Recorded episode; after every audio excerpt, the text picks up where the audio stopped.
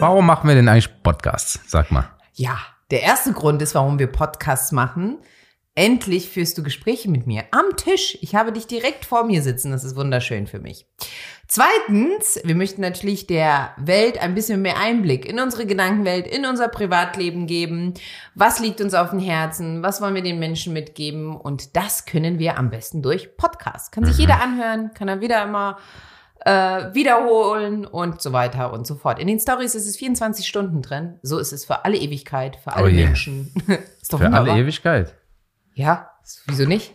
Da freue ich mich aber. ja, seht ihr die Freude Gesicht. deine Gedankenwelt äh, wird, Nee, glaube ich. deine. Meine auch? Ja, natürlich. Okay, ja. Dann, äh, ja, fang mal an.